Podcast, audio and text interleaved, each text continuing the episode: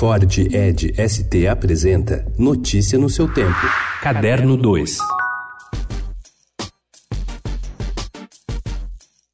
Por alguns anos, até 2013, editores do mundo todo chegavam um dia mais cedo à Feira do Livro de Frankfurt para tentar entender como seria o mercado dali para frente. O futuro era certo, seria digital. Só era preciso entender como chegar lá. De 2014 até 2017, nenhuma grande novidade tecnológica pelos corredores da maior feira de livros do mundo.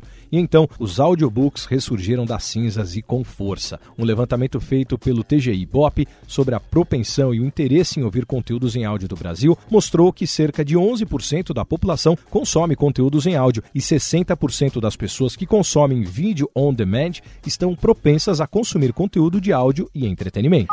A Fundação Bienal de São Paulo anunciou as exposições e performances que antecipam a abertura da 34ª Bienal de 2020. A peruana Ximena Garrido Leca, a brasileira Clara Iane e a americana Dina Lawson ganham exposições individuais a partir de fevereiro, acompanhadas de performances dos artistas Nelmo Yanga, Leon Ferrari e Hélio Oiticica.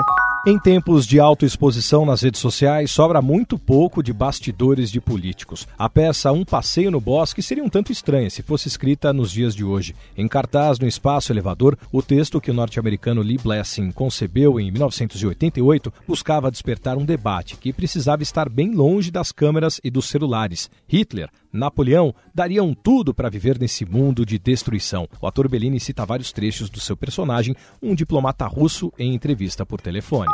Às vésperas do encontro da Cúpula das Nações Unidas para o maior debate internacional do ano sobre meio ambiente, o papel da indústria da moda na crise climática virou assunto da temporada. A estudante e ativista sueca Greta Thunberg virou referência nas conversas sobre as emissões de carbono e colocou em xeque o glamour do circuito internacional de moda, com quatro semanas consecutivas de desfiles em Nova York, Londres, Milão e Paris, acarretando o deslocamento aéreo de profissionais da área de uma cidade a outra em apenas um mês. Em contrapartida, Burberry apresentou seu primeiro desfile Carbon Neutral, anunciando a compensação das emissões de gases de efeito estufa gerados pelo desfile e pelos convidados que voaram até Londres para assistir ao show. Notícia no seu tempo. É um oferecimento de Ford Edge ST, o SUV que coloca performance na sua rotina até na hora de você se informar.